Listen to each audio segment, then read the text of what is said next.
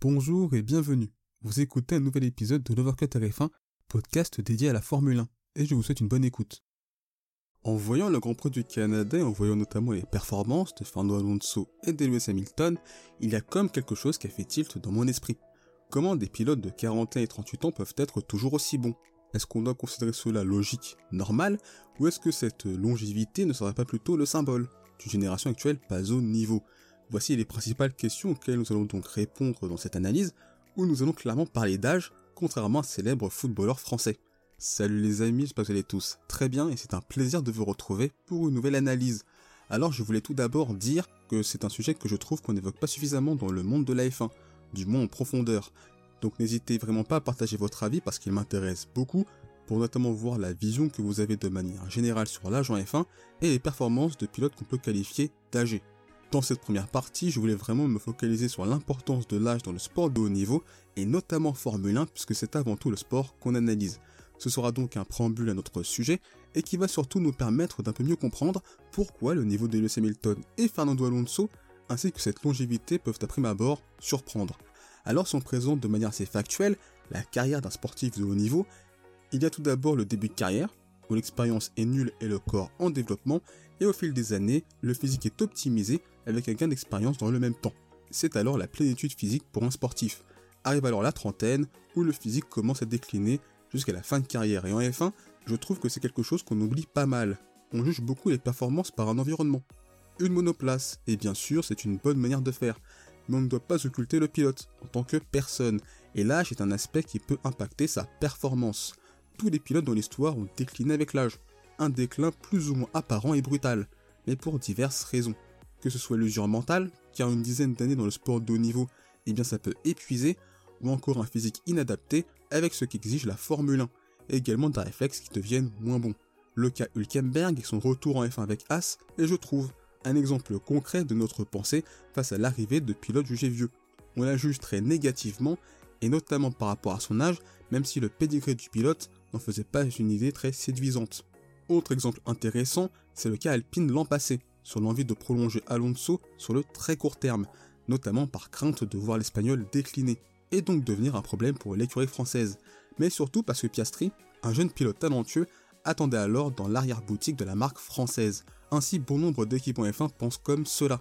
Et la conséquence de cette manière de penser est le jeunisme, qui devient de plus en plus évident au sein même de la discipline. Et oui, la cure de jeunesse ne se fait pas uniquement à travers de nouveaux circuits.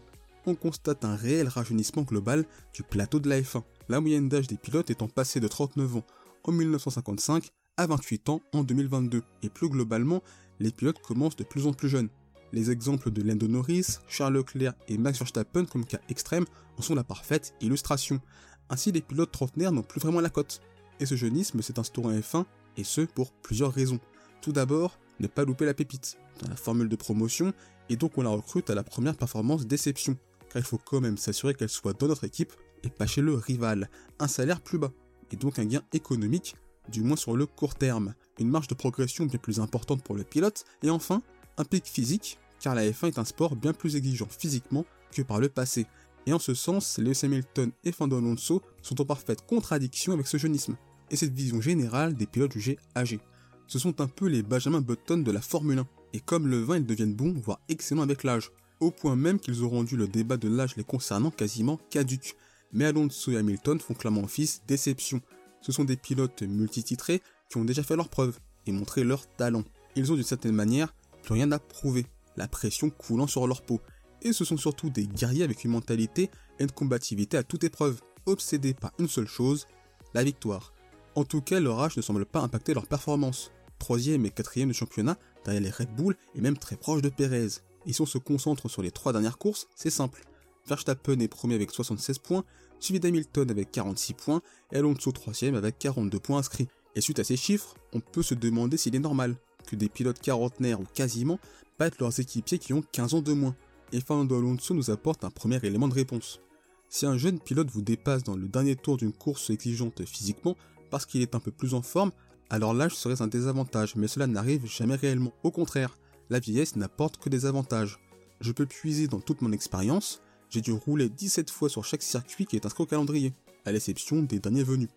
certains de mes adversaires ne l'ont peut-être fait que deux ou trois fois. C'est un avantage non négligeable, le fait de connaître un circuit sur le bout des doigts, aussi bien sur le sec que sur le mouillé. Cette expérience, comme le mentionne l'espagnol, est parfaitement observable au championnat pilote, même si attention, il y a les facteurs monoplace, abandon chance à prendre en considération. Malgré tout, le top 5 du championnat est composé de 5 des 6 pilotes les plus expérimentés de la grille. Alonso avec 364 Grands Prix, Hamilton 318, Perez 243, Verstappen 171 et Sainz 170. Seul Bottas avec 208 Grands Prix n'est pas présent. On peut donc considérer que ce n'est pas une simple coïncidence. Mais peut-on seulement expliquer cette longévité, cette compétitivité d'Alonso et d'Hamilton par une expérience, qui leur suffirait à rivaliser avec des pilotes plus jeunes? Après tout, l'écart d'âge reste tout de même important et forcément, la vitesse de réaction est moindre, les performances physiques globales se réduisent, il est donc légitime de penser que la génération actuelle n'est peut-être pas au niveau. Et j'ai personnellement la vision que l'expérience va plus servir à compenser au mieux ce déclin physique, plutôt qu'à réellement faire progresser le pilote. Et à titre personnel, je trouve que le Alonso 2012 est meilleur que celui de 2023 par exemple, ou du moins bien plus impressionnant. Pedro de la Rosa, ancien pilote de F1, ami de Fernando Alonso, mais désormais aussi ambassadeur d'Aston Martin, revenait sur son expérience personnelle pour juger le niveau de performance d'un pilote de Formule 1 quarantenaire. Je ne pense pas que mes performances aient diminué à 41 ans. Je n'ai pas l'impression d'aller moins vite. En fait, je sentais que l'expérience me donnait ce petit plus, donc j'étais un peu plus complet. Mais ce que je ressentis au cours de mes dernières années, c'est que ma vue était mauvaise ou empirée. Ce n'était pas à 100%, peut-être que c'était à 98%, ou un peu plus. Ce n'était pas grave, mais je pouvais sentir que c'était un facteur. Mais ensuite, j'ai couru avec des lentilles. Je ne pense pas que ce soit un gros problème. Physiquement, chaque année, vous faites le test VO2 max. Vous passez par le même type de test que vous pouvez aussi faire normalement. J'étais très proche de mon meilleur, voire parfois meilleur. Donc honnêtement, je n'ai pas ressenti de baisse de mes performances. Je ne sais pas combien de temps vous pouvez aller jusqu'à ce que vous commenciez à ressentir cela, mais cela doit être tellement progressif et graduel que cela n'a pas de mesure peut vous le dire. Avant d'évoquer une spécificité du sport auto face aux autres disciplines sportives, je ne pense pas que le sport automobile soit comme n'importe quel autre sport. Au tennis ou au football, lorsque vous commencez à vieillir, vous commencez soudainement à souffrir de blessures. Et ensuite, vous ne pouvez pas vous entraîner. Et puis, vous commencez à entrer dans ce cercle vicieux. Parce que si tu dois jouer un match et que tu n'as pas pu t'entraîner, tu ne performes pas, tu te blesses à nouveau, etc. Mais en course automobile, tant que vous avez eu de la chance et que vous n'avez pas eu d'accident grave, il n'y a aucune raison de penser que si votre niveau de performance n'est pas à 100% et qu'il diminue avec l'âge, il doit baisser très rapidement. C'est difficile à percevoir aussi bien ou à détecter. Malgré tout, l'âge impose des contreparties, notamment en termes de préparation. Je commençais à faire plus de vélo et moins de course à pied, juste pour protéger les genoux et les chevilles. Vers 40 ans, j'ai commencé à avoir un peu plus mal au dos quand je courais.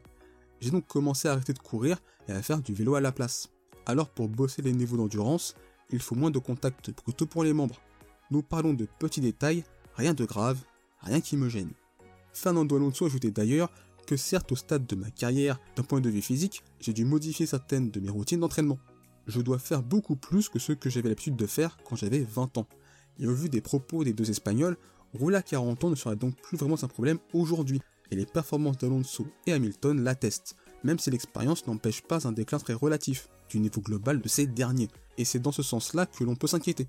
Du niveau des meilleurs de la grille, Max Verstappen exclut, car les trois champions du monde sont plus constants, plus rapides et vont moins à la faute que les plus jeunes, et dans le cas d'Hamilton par exemple, on peut se dire qu'un Russell, un pilote très coté et à juste titre, est moins bon sans pour autant être distancé. On peut donc s'inquiéter qu'il ne domine pas un pilote de quasi 40 ans, comme Leclerc face à Vettel, même si le contexte est bien entendu très différent. Ou bien ça peut souligner le fait que Lewis Hamilton, comme Fernando Alonso, ont un niveau assez hors norme en rapport à leur âge. Mais selon moi, c'est davantage un entre-deux. Malgré tout, il y a une question d'image et de symbole, puisque ces performances induisent des idées reçues sur la F1, à savoir celle d'un sport peu exigeant physiquement, alors que les préparations physiques des pilotes sont aujourd'hui meilleures que jamais, et aussi celle d'un sport où le facteur pilote serait moindre. Après tout, si un pilote quarantenaire y est compétitif, c'est que la monoplace fait quasiment tout, alors que rien que les comparaisons Alonso Stroll et Verstappen Perez nous prouvent le contraire, le pilote a une réelle influence. En tout cas, si rouler à 40 ans tout en restant rapide est possible, pourquoi ce jeunisme reste présent à F1 malgré tout?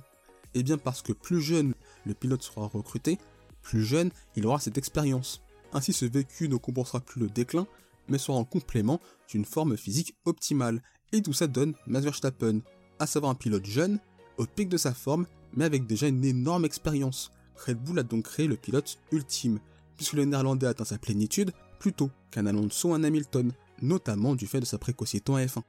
Finalement, ce n'est pas fondamentalement la longévité d'Hamilton et Alonso qui inquiète, mais c'est plutôt le fait qu'ils restent les meilleurs pilotes de la grille malgré leur âge, car si certains vont plaider l'exception et l'ordre du commun, d'autres seraient davantage sur un réquisitoire à propos d'une génération qui, hormis Verstappen, n'est pour le moment pas au niveau souhaité.